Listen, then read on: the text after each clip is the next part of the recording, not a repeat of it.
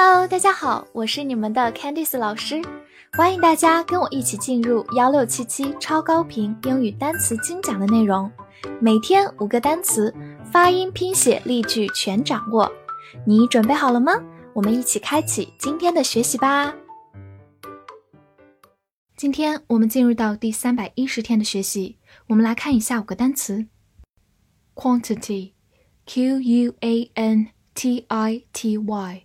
quantity, q u a n 发 quan，t i t t y t，quantity，quantity，美式发音口型比较大，quantity 也是可以的。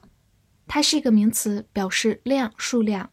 比如说，a large quantity of 就是大量的，和它相对应少量的用的是 a small quantity of。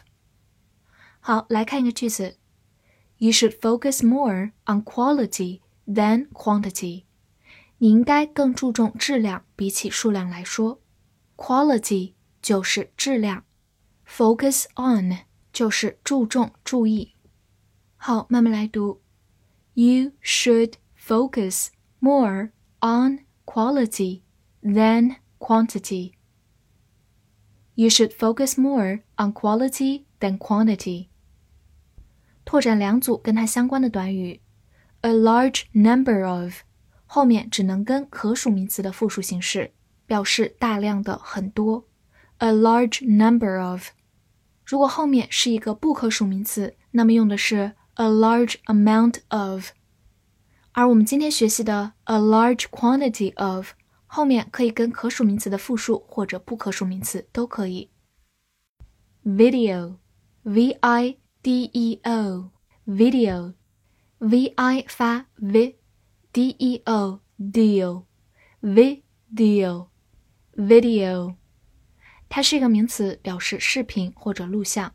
比如说 video game 就是电子游戏、视频游戏。video game，来看一个句子：Short videos are quite popular these days。短视频最近很流行。 Short videos 就是短视频，quite 表示相当、非常，popular 就是流行的。好，慢慢来读。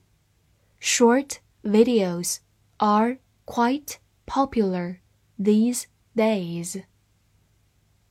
Short videos are quite popular these days. Bitter, B I T T E R, bitter b i 发 b，t t e r ter，bitter，bitter，它是个形容词，表示苦的、痛苦的、愤愤不平的。比如说，bitter melon 就是苦瓜，melon 就是瓜的意思，bitter melon。或者你也可以说 bitter cold 就是严寒，bitter cold。好，来看一个句子。She is very bitter about losing her job. 她丢掉了工作，心里很不服气。这句话中的 bitter 表示一种心境，是愤愤不平的、不服气的。Lose one's job 就是丢失了工作，也就是失业。好，慢慢来读。She is very bitter about losing her job. She is very bitter about losing her job.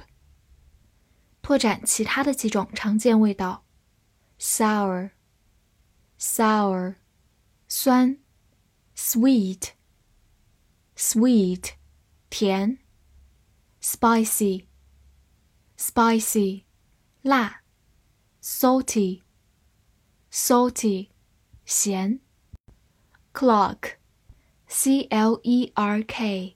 Clock，e r 字母组合在英式的发音当中比较特殊，读长音 r。Clock，美式发音 e r 读作 er，clerk 也是可以的。它是一个名词，表示职员、店员。比如说，sales clerk 就是售货员，sales 表示销售，sales clerk。来造一个句子：He works as an office clerk. 他是个办公室文员，an office clerk 就是办公室文员或者职员，work as 就是工作作为什么。好，慢慢来读。He works as an office clerk. He works as an office clerk. Wear, W E A R, where, E A R 发 air。Wear. 它是一个动词，表示穿戴、面露或者是磨损、消耗。比如说，wear glasses 就是戴眼镜，glasses 就是眼镜，wear glasses。另外，你也可以说 wear a smile，就是面带微笑。这句话中的 wear 表示面露、面带，wear a smile。好，来看一个例句 ：Children wear out their shoes very quickly。孩子们很快把鞋穿坏了。这句话里的 wear 表示磨损或者消耗，wear out 就表示磨损完了、消耗完了。其实在这里就表示穿坏了。好，慢慢来读。Children wear out their shoes very quickly. Children wear out their shoes very quickly. 最后拓展一下，它是一个不规则动词，过去式是 wore。W O R E wore，而它的过去分词是 worn，W O R N，wear wore worn。复习一下今天学过的单词：quantity，quantity，美式发音 quantity， 名词量数量；video，video，名词视频录像。bitter, bitter，形容词，苦的、痛苦的、愤愤不平的。clock, clock，美式发音 clerk，名词，职员、店员。wear, wear，动词，穿戴、面露、磨损、消耗。翻译句子练习。这个售货员喜欢玩大量的电子游戏。这句话你能正确的翻译出来吗？希望能在评论区看见你的答案。记得为我的专辑打分并评价哦。See you next time.